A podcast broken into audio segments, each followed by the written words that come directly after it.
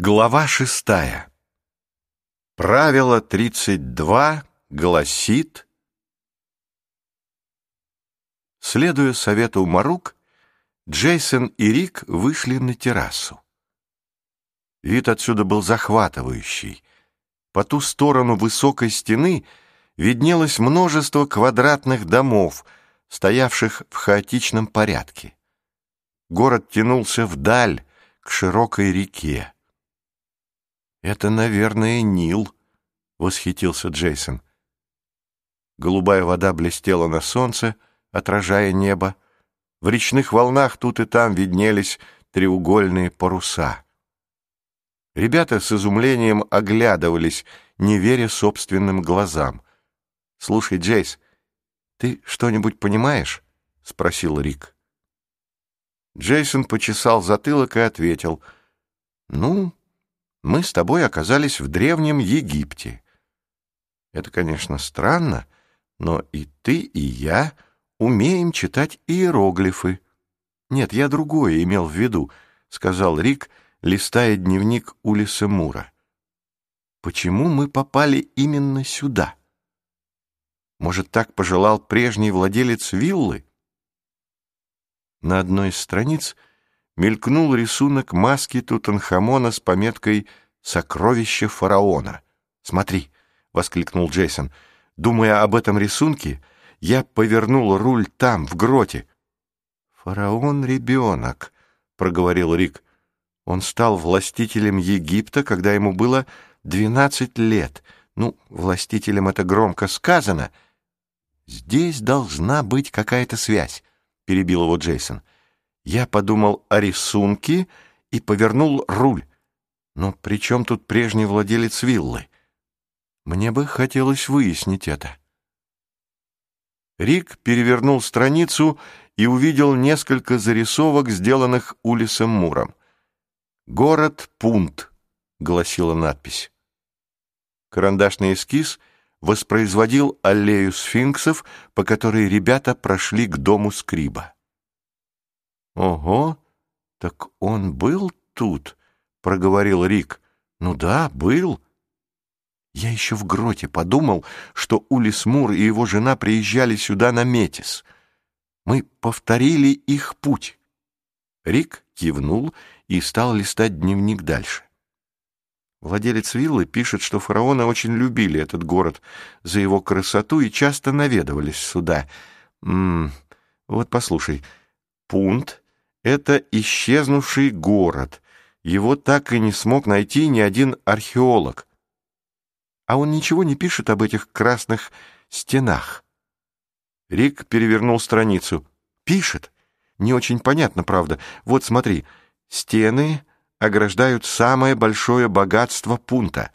Это лабиринт из лестниц и коридоров, колодцев и башен, галерей и переходов в самых разных направлениях под землей тоже есть лабиринт. Джейсон с удивлением посмотрел на стены. Лабиринт? Рик нетерпеливо мотнул головой. Дай дочитать. А вот, где-то в этом саду имеется вход в лабиринт, а также в храм под названием «Дом жизни». Этот храм посвящен богу Тоту. Мы с тобой видели его статую.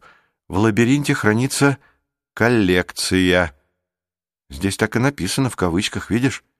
Эта коллекция содержит все знания древнего мира, накопленные еще за тысячу лет до создания величайшей Александрийской библиотеки. Джейсон в изумлении присвистнул. Александрийская библиотека? Она была создана в третьем веке до нашей эры. Потом ее сожгли римляне, часть книг вывезли в Константинополь. Рик продолжал читать. Коллекция — желанная и недостижимая цель всех исследователей древности. В пункте можно найти все, что угодно. В порту или на базаре, где сходились караванные пути, каждый день обменивался самый разный товар — папирусы, смола, янтарь, золото, слоновая кость, пигмеи. Он внезапно остановился. Как это понимать? Пигмеи. Думаю, Низкорослые люди, ну, они еще до сих пор в джунглях живут. в тропической Африке», — ответил Джейсон, шутливо изобразив кривляние макаки. «Смотри, тут изображено что-то вроде примитивной карты города», — вскрикнул Рик. «Покажи». Мальчики склонились над карандашным рисунком. Какие-то места на карте были помечены кружочками. На соседней странице ребята увидели странную, явно сделанную наспех, запись. «Чтобы сориентироваться, тебе понадобится удача и две хорошие звезды. Ищи карту в башне четырех палок». «Эй, где вы там?» — раздался звонкий голосок Марук. Рик спрятал тетрадь в рюкзак и спросил, «Ну, что будем делать?» «Пока пойдем за ней», — ответил Джейсон, — «а там увидим». Все трое вышли из дома Скриба. Девочка пояснила, что днем ее отца можно найти в доме жизни. Услышав это, мальчики переглянулись. Пока шли по саду, Джейсон пытался расспросить Марук о коллекции и прочих вещах, описанных в дневнике, разумеется, без ссылки на него, но она отвечала как-то неопределенно — словно ей было скучно говорить о том, что и так всем известно. Дом жизни оказался очень красивым сооружением. Крышу его поддерживали огромные статуи, ступени из гладкого камня были окрашены в разные цвета. Внутри сновал народ. Джейсон даже подумал, что в лондонском метро в час пик бывает не меньшее столпотворение. Онемев от удивления, мальчики рассматривали гигантский зал, в центре которого находился огромный колодец без воды, не меньше олимпийского плавательного бассейна. Колодец уходил и глубоко вниз, и на немыслимую высоту вверх. На внутренних стенах колодца повсюду виднелись бесчисленные ярусы галереи, проходы вовнутрь в какие-то коридоры, а вдоль них устремлялись вверх еще и десятки лестниц. Раньше ничего подобного ни ему, ни Рику видеть не приходилось. Жаркий и пыльный воздух был напоен ароматами. Пахло шкурами, подгнившим папирусом, коричным деревом, мускатным орехом и еще чем-то. «Добро пожаловать в нашу коллекцию», — торжественно произнесла девочка.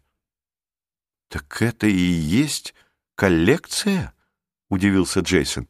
«Эй, Рик, осторожней!» — крикнул он другу, который, засмотревшись на подъемник, едва не свалился вниз. «Ну да, здесь хранятся папирусные свитки, таблички, все, что написано разными людьми.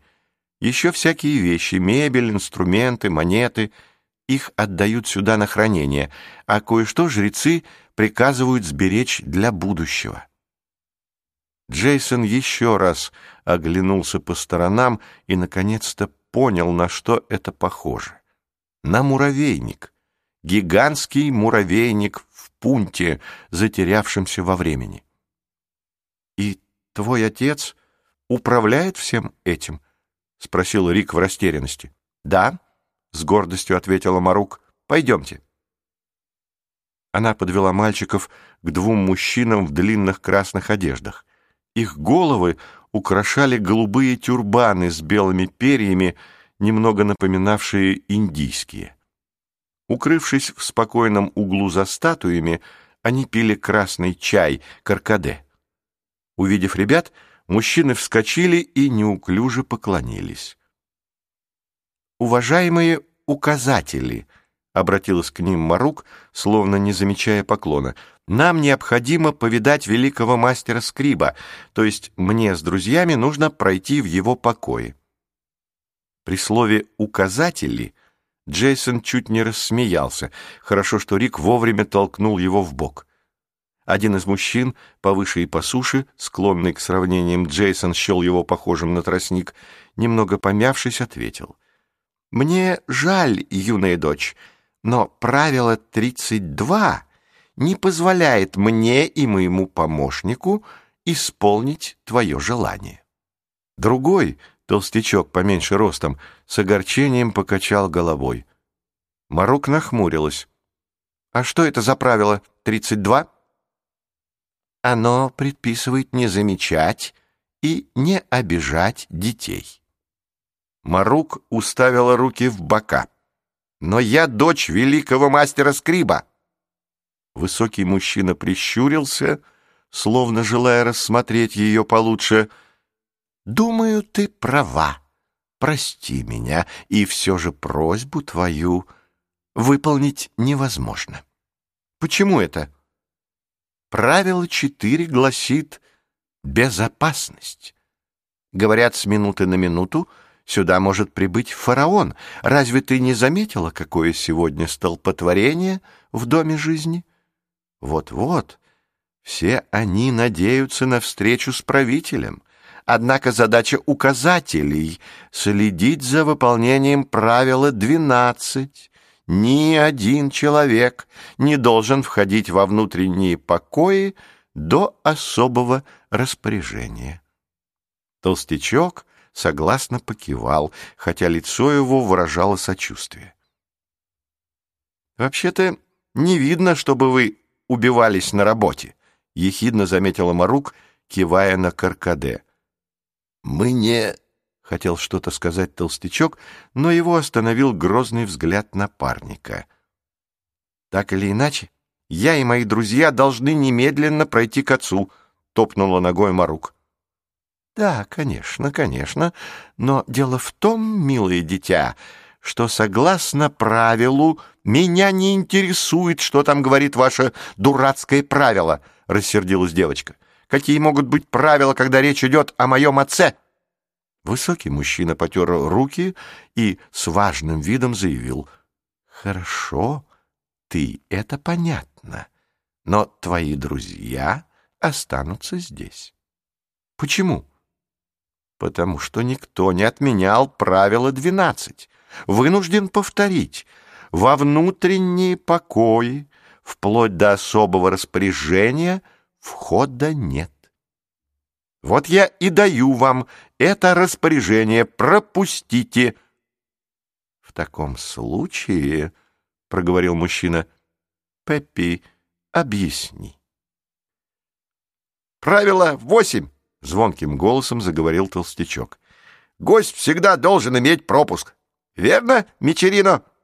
«Верно, верно, так и есть», — ответил Высокий, явно довольный. Марук вспыхнула и повернулась к Рику и Джейсону. «Они всегда такие зануды. Ладно, это уже относилось к указателям. У моих друзей действительно нет пропуска». А если бы был, вы могли бы пропустить их со мной? Указатели стали что-то обсуждать друг с другом, ребята слышали номера каких-то правил и параграфов, потом Мичерина ответил, «Вообще-то могли бы». «Но есть правило, которое не позволяет проходить посторонним», — строго добавил Пеппи. «И есть еще одно правило, указывающее на особые случаи». «Отлично!» — воскликнула Марук, останавливая их. «Осталось узнать, где можно получить пропуска». Правило 41. Иногда достаточно попросить пропуск у указателя, с готовностью ответил Пеппи. Мичерина нахмурился, но промолчал. «Мне нравится правило 41», — просияла девочка. «Замечательное правило. Будьте так любезны, выдайте нам пропуска». «Большинство вещей в этом доме, — сказал Нестор Джулии, — привезены из путешествий Улиса Мура и его жены. Как ты уже знаешь, свои путешествия они совершали на судне «Метис». «А вы никогда не ездили с ними?» — спросила девочка, поглядывая на дверь времени. Нестор ответил не сразу. «Нет. Я оставался на вилле, — и занимался всем остальным. Они что же, никогда не приглашали тебя с собой? Еще как приглашали, усмехнулся садовник. Особенно Пенелопа, жена Мура. Она все время упрашивала меня подняться с ними на борт. Конца не было этим разговорам, так как она хотела, чтобы я составил им компанию, но я отказывался. Мне и в Килморской бухте хорошо, я люблю это место. По крайней мере, здесь все стабильно. Мистер Мур понимал меня. Он всегда говорил, только когда стоишь на месте, замечаешь, сколько людей вокруг движется беспрестанно и понапрасну. Но сам-то он не сидел на месте, заметила Джулия. Мистер Мур был путешественником, покачал головой садовник. Путешественники путешествуют. Это совсем другое дело. Как бы тебе объяснить? Чтобы отправиться в путешествие, нужно иметь исходную точку. Место, откуда отправляешься в путь и куда возвращаешься, чтобы подготовиться к новому путешествию. Не может быть путешествия без возвращения — это не мои слова, это слова Улиса Мура. Правда, есть еще одно путешествие, и я не уверен, что из него возвращаются. «Ты говоришь о смерти?» — тихо спросила Джулия. «Да, о смерти». Джулии захотелось сменить тему — Скажи, а что за человек был этот Улис Мур?» Нестор ответил не сразу. «Очень образованный и умный. Этот дом он любил больше всего на свете. Этот дом и свою жену. Пенелопу? Расскажи о ней». Чудесная женщина, приветливая добрая, мечтательница. Джулия кивнула. «А ты? Ты давно здесь работаешь?» Нестор пожал плечами. «Теперь и не вспомнить. Кажется, вся жизнь тут прошла. Или, вернее, там, в моем домике. Хотя на самом деле большую часть времени я проводил в этих комнатах когда супруги Мур отправлялись в путешествие. Знаешь, они отсутствовали долго, десять-пятнадцать дней, а иногда и несколько месяцев. Я следил за садом, ну и за домом, разумеется, вытирал пыль с мебели, со скульптур, со всех вещей, которые принадлежали им, поддерживал порядок в гостиных, библиотеке, в спальнях, на чердаке. В некоторых случаях сам решал, как обставить комнаты, а все остальное... Все остальное делала Пенни, то есть госпожа Мур. В каком смысле? Она решала, куда поставить или поместить то, что они привозили из путешествий. «Вот здесь это будет отлично», — говорила она. Господин Мур в таких случаях смотрел на меня, как бы говоря, и чтобы никогда не убирать эту вещицу отсюда. Конечно, как и всякой женщине, госпоже Мур иногда хотелось все переделать. Она решительно брала быка за рога, и через неделю-другую виллу было не узнать. Должно быть, они были очень своеобразной супружеской парой. Не то слово. Хотелось бы взглянуть на них. У тебя не осталось фотографии или портрета? Кстати, там, на лестнице, не достает как раз портрета Улиса Мура. Не знаешь, куда он делся?» Нестор развел руками. «Думаю, на чердаке лежит, а может, в другом месте. Улис Мур не любил этот портрет. Говорил, что всякий раз, когда смотрит на него, ему кажется, будто он уже мертв. А потом случилось так, что его жена умерла. «Каким образом?» — спросила Джулия. «Упала с утеса», — сказал Нестор после долгого молчания.